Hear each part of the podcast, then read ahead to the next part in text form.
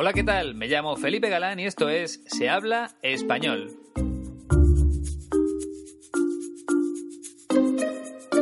Bienvenido, bienvenida al podcast número 34, en el que vamos a conocer mejor a uno de los grandes investigadores del fenómeno ovni, objetos volantes no identificados, un tema que personalmente me apasiona, me encanta. Espero que a vosotros también. El nombre de este investigador español es Juan José Benítez, aunque se le conoce popularmente como JJ Benítez. Eso será como siempre en unos minutos, pero antes me gustaría contarte algo que me ha hecho muchísima ilusión. Y es que una oyente del podcast ha pasado esta semana por la Escuela de Español 15TC, que se encuentra, ya sabes, en la ciudad de León, aquí en España. Esa persona se llama Astrid y ha viajado desde París para mejorar el idioma. Podéis ver su fotografía tanto en Facebook como en Twitter, en las cuentas del podcast. Tiene una cara de felicidad que la verdad me ha llenado de alegría. Así que muchas gracias, Astrid. Si te apetece contarme tu experiencia, puedes hacerlo a través del correo electrónico. Se habla gmail.com aunque ya hemos intercambiado mensajes a través de Facebook. Muchas gracias, Astrid, por haberme contado tu experiencia a través de esa red social, pero ya sabes que si quieres ampliar la información, si quieres ponerte en contacto conmigo, puedes hacerlo a través del correo electrónico.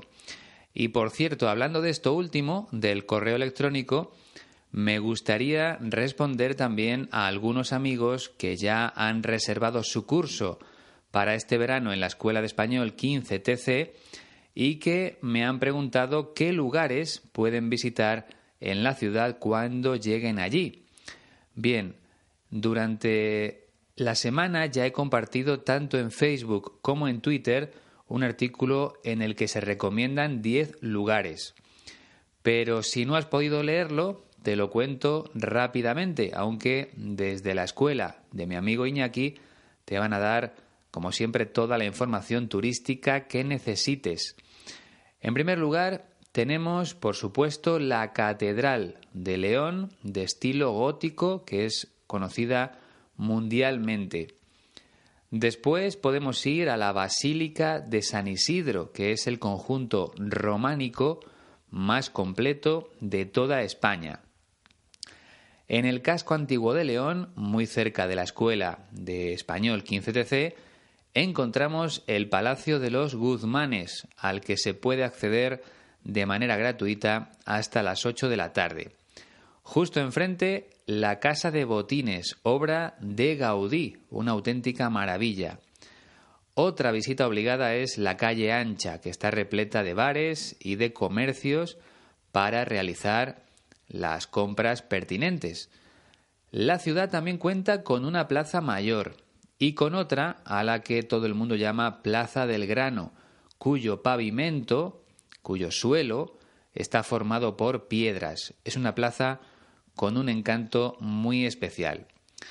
Luego tenemos la Plaza del Conde Luna, la iglesia de San Marcelo y el convento de San Marcos, que es una joya arquitectónica de la arquitectura y que se puede visitar de forma gratuita los domingos. Estos son los 10 lugares más conocidos y sabes lo mejor de todo, que puedes llegar andando a todos ellos desde la Escuela de Español 15TC, porque está situada en el centro de la ciudad. Durante los días que estés allí, te puedes olvidar completamente del coche. Vas a aprender español, vas a visitar lugares preciosos, vas a comer fenomenal, vas a relacionarte con gente majísima, con buena gente, y todo sin tener que coger el coche para nada. Si no te, si no te apetece salir de la ciudad, no vas a tener que alquilar ni siquiera un coche. Así de sencillo, porque todo está cerca. Como te dije, en algún programa anterior, es una de las ventajas de aprender español en una ciudad pequeña como León. Por tanto, si todavía tienes alguna duda, no lo pienses más, entra en la página web de la escuela www.15tc.es y reserva tu curso para los próximos meses. Y si quieres pedir información de manera directa, puedes usar el correo electrónico info 15tc.es. Seguimos adelante en este podcast número 34.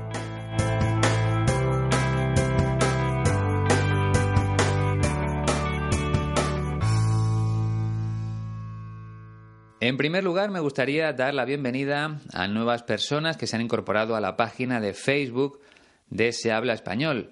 Lachi Body, Korosi Reka, Ola Musial, Ensamste Nick, Abdel Ali Asud, Lisi Kado, Naoko Honda y Patricia Hidrobo. Y también tengo algunas noticias sobre las prácticas del máster porque la semana pasada ya empecé con el grupo de nivel A2 que voy a tener hasta el mes de junio. La verdad es que le estoy muy agradecido al centro por la confianza. En principio se han apuntado 21 alumnos, así que la experiencia seguro será muy enriquecedora. Seguro que voy a aprender mucho. Este último viernes no hemos tenido clase porque en España las vacaciones de Semana Santa comenzaron justo ese día, el viernes. Por tanto, el último día de clase fue el jueves.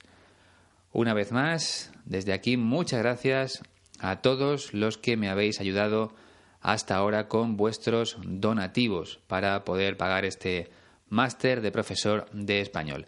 Y ahora sí, vamos con nuestro protagonista, el investigador del fenómeno ovni, JJ Benítez.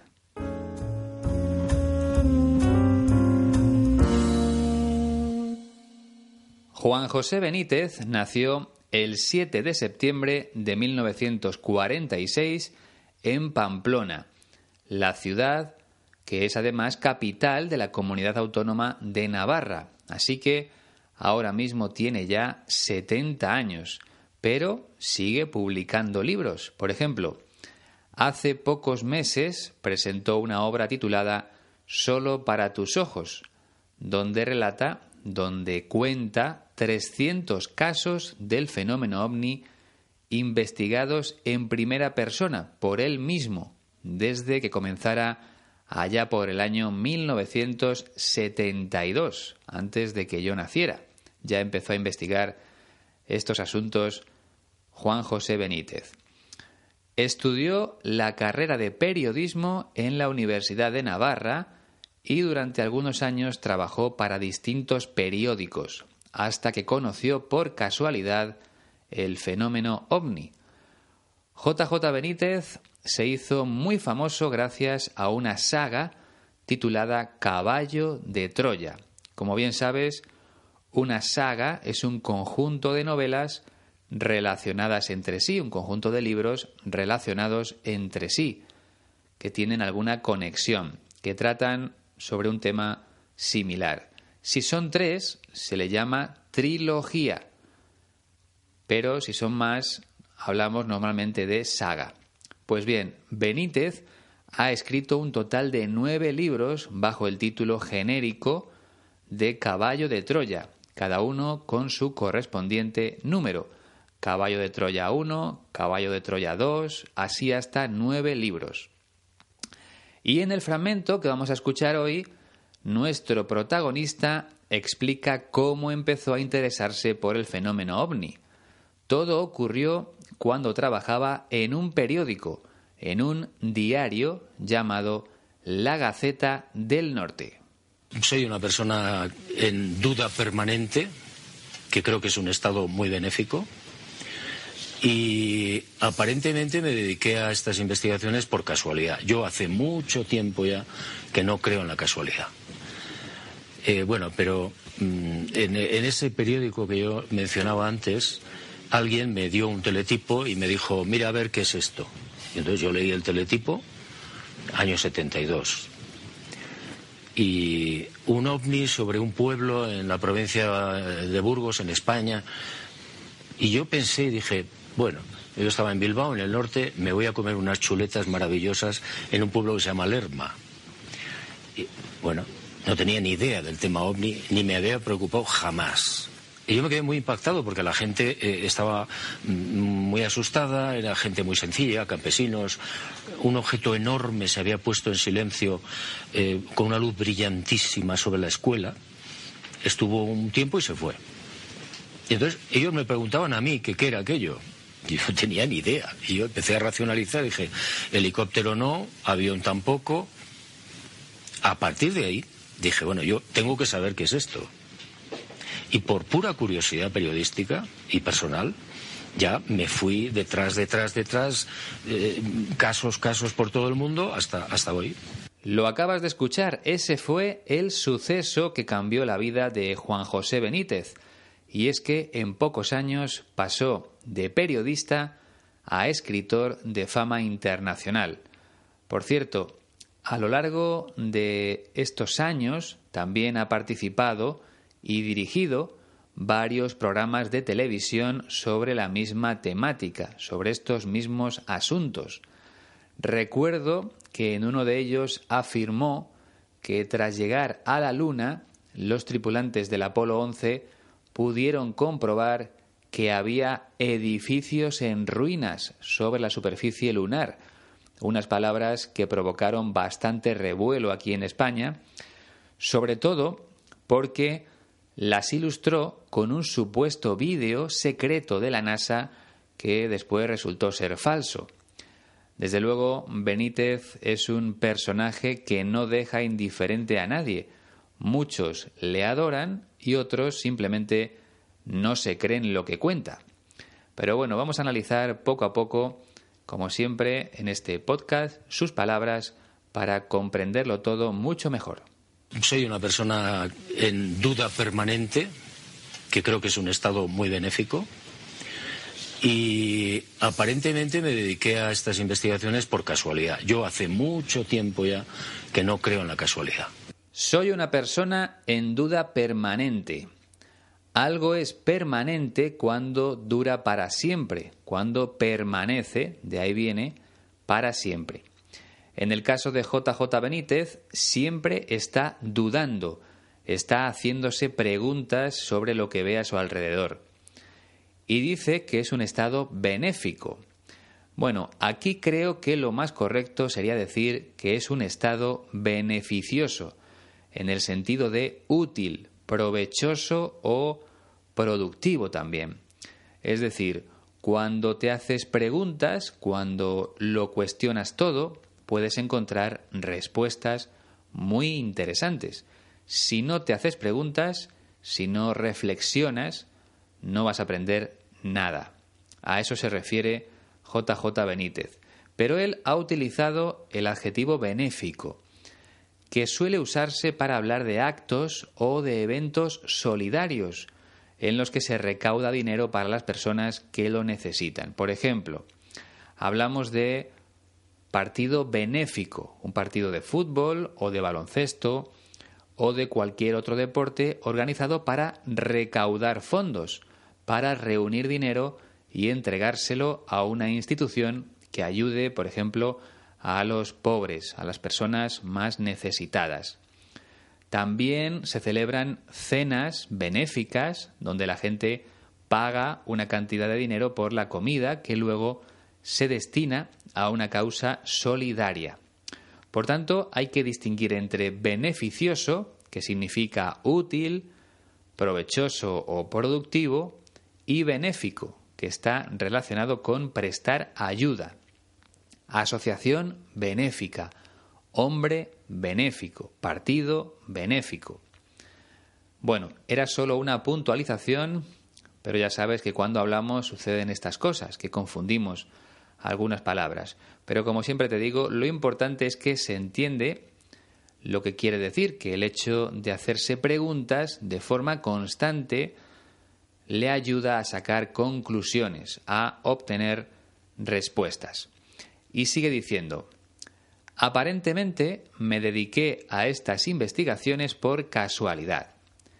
En apariencia, supuestamente, me dediqué a las investigaciones del fenómeno ovni por casualidad, por azar, de manera fortuita, sin buscarlo, sin pretenderlo.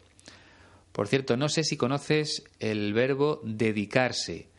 Significa emplear tu tiempo en una cosa. Por ejemplo, me dedico a enseñar español. Empleo mi tiempo en enseñar español. Y termina de la siguiente forma. Yo hace mucho tiempo ya que no creo en la casualidad. JJ Benítez no cree que las cosas sucedan de manera fortuita, por azar. Él piensa que todo lo que nos ocurre en la vida tiene una explicación. En este caso, Benítez está convencido de que el fenómeno ovni se cruzó en su camino porque estaba predestinado a investigar los objetos volantes no identificados. Y en el segundo fragmento explica que todo comenzó cuando trabajaba en ese periódico, en la Gaceta del Norte. En ese periódico que yo mencionaba antes, alguien me dio un teletipo y me dijo, mira a ver qué es esto. Y entonces yo leí el teletipo, año 72 y un ovni sobre un pueblo en la provincia de Burgos, en España. En ese periódico que yo mencionaba antes, mencionar significa citar, hablar de algo. Pues en ese periódico, en la Gaceta del Norte, alguien le dio un teletipo y le dijo, mira a ver qué es esto. Es decir, una persona del periódico le entregó un teletipo, que no es más que una noticia de agencia en papel, como se trabajaba hace años en el periódico. Yo mismo, cuando empecé a, a realizar prácticas como periodista, viví esa época. En el periódico había una especie de impresora por la que salían constantemente las noticias enviadas por las agencias internacionales. Entonces, una persona del periódico se encargaba de cortarlas y de entregárselas al responsable de cada sección. Si salía una noticia de deportes, se la pasaba al redactor jefe de la sección de deportes. Si era sobre un país eh, extranjero, por ejemplo sobre Estados Unidos, la llevaba a la sección de internacional. Bueno, pues a JJ Benítez le entregaron un teletipo, una noticia de agencia, en la que se informaba de un avistamiento ovni y le dijeron que investigara sobre el tema.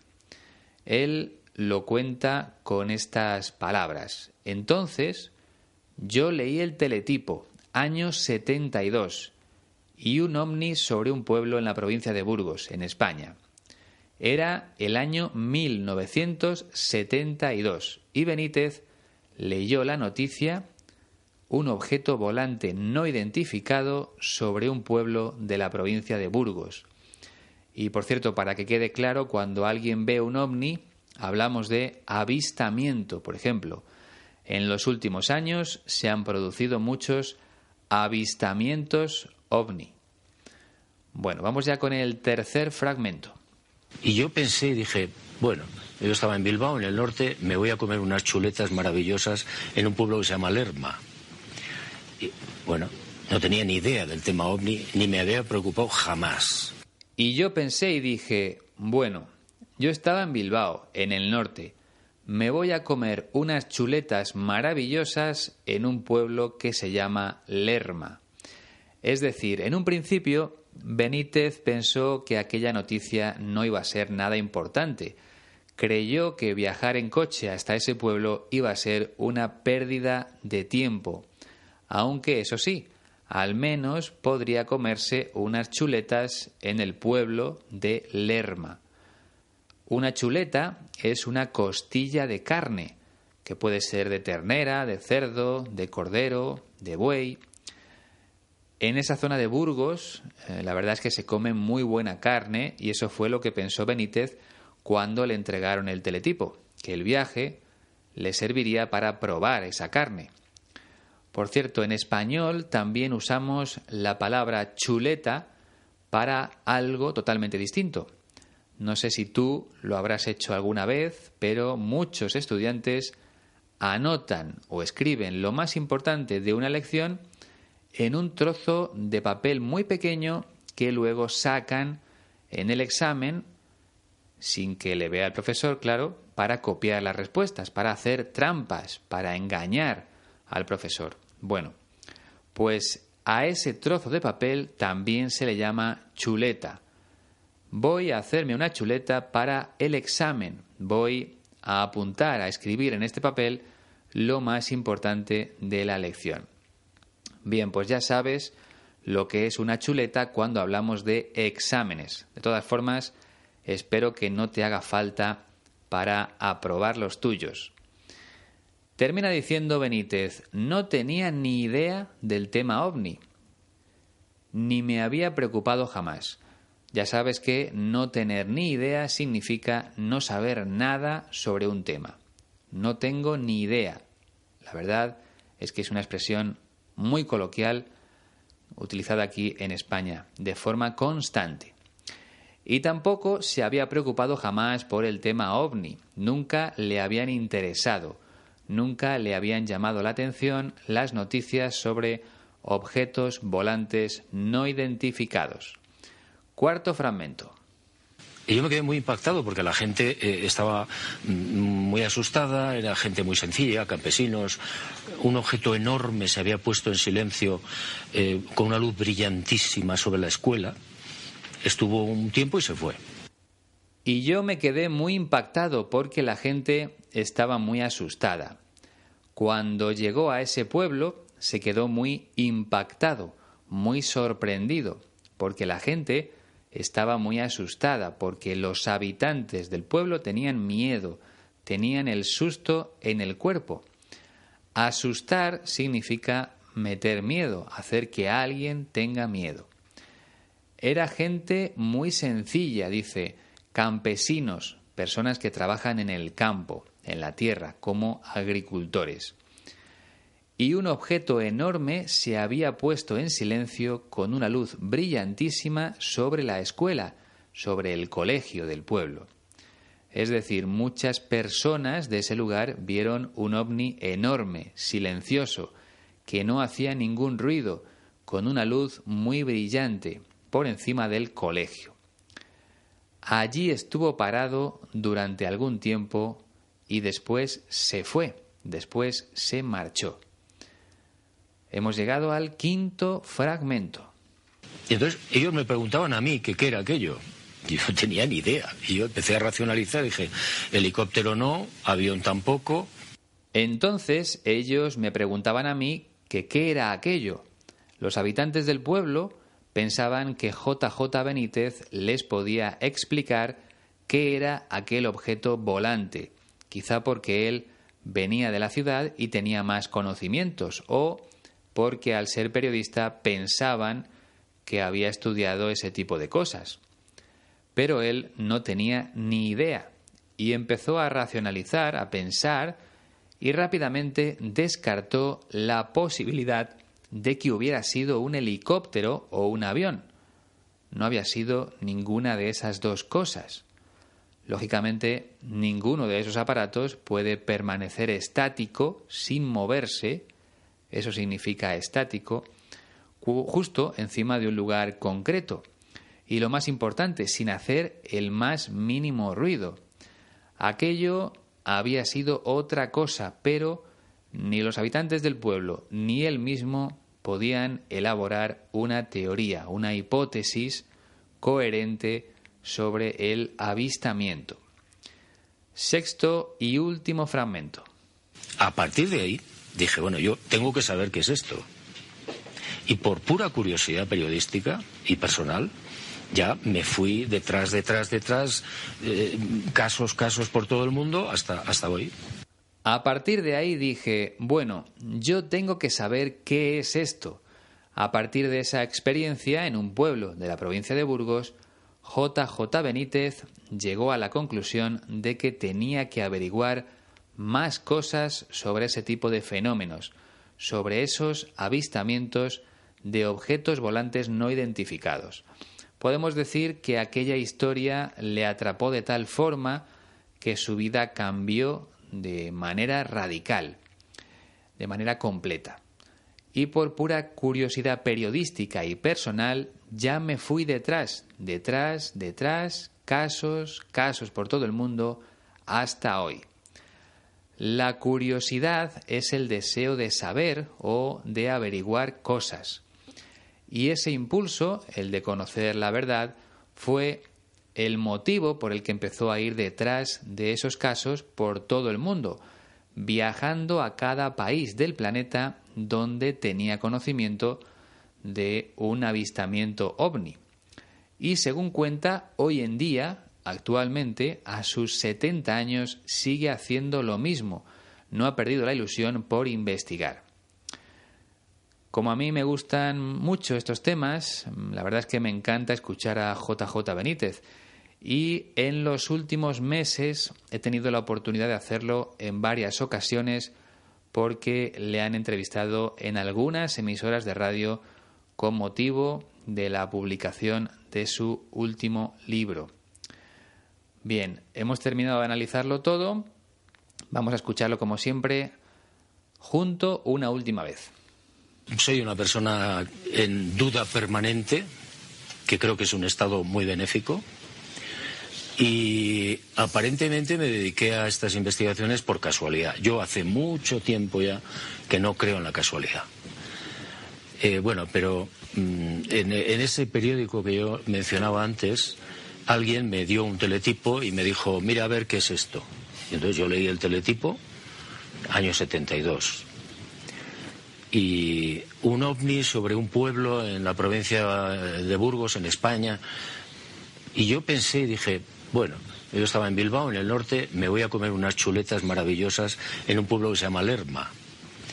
Y, bueno, no tenía ni idea del tema ovni, ni me había preocupado jamás. Y yo me quedé muy impactado porque la gente eh, estaba mm, muy asustada, era gente muy sencilla, campesinos. Un objeto enorme se había puesto en silencio eh, con una luz brillantísima sobre la escuela. Estuvo un tiempo y se fue. Y entonces ellos me preguntaban a mí qué era aquello. Y yo no tenía ni idea. Y yo empecé a racionalizar, dije, helicóptero no, avión tampoco. A partir de ahí dije, bueno, yo tengo que saber qué es esto. Y por pura curiosidad periodística y personal, ya me fui detrás, detrás, detrás, eh, casos, casos por todo el mundo hasta, hasta hoy. Antes de despedirme, quiero recordarte que ya he empezado a impartir clases de español a través de Skype. De momento han depositado su confianza en mí dos personas y es muy cómodo porque yo me adapto a la necesidad que tiene cada uno de los estudiantes. Es decir, si tú, por ejemplo, tienes un hueco, tienes un rato libre entre las 5 y las 6 de la tarde, o por la mañana, o a la hora de comer, tú me lo dices y podemos tener la clase justo a esa hora, a través de Skype, que es una manera muy cómoda, yo en mi casa y tú en la oficina o puedes hacerlo también desde tu propia casa, en cualquier sitio que tengas conexión a Internet. Es muy cómodo y sobre todo aprovechas los momentos en los que tienes eh, esa libertad para no estar trabajando, por ejemplo. Entonces, si tienes un hueco de una hora, podemos dar la clase justo ahí. Si te apetece probar, puedes escribirme a la dirección de correo del podcast se habla español gmail.com. Si te resulta más cómodo, más fácil, puedes preguntarme también a través de Facebook o de Twitter, donde ya tenemos 3.650 seguidores. Por último, te recuerdo que si te apetece también puedes enviarme algún donativo de forma segura a través de PayPal. Te dejo el link en la descripción del podcast nada más, esto es todo por el programa número 34. Recuerda también que si quieres eh, hacerme alguna pregunta, puedes utilizar la dirección de correo electrónico. Y nada más, ha sido un placer, como siempre, hasta la próxima.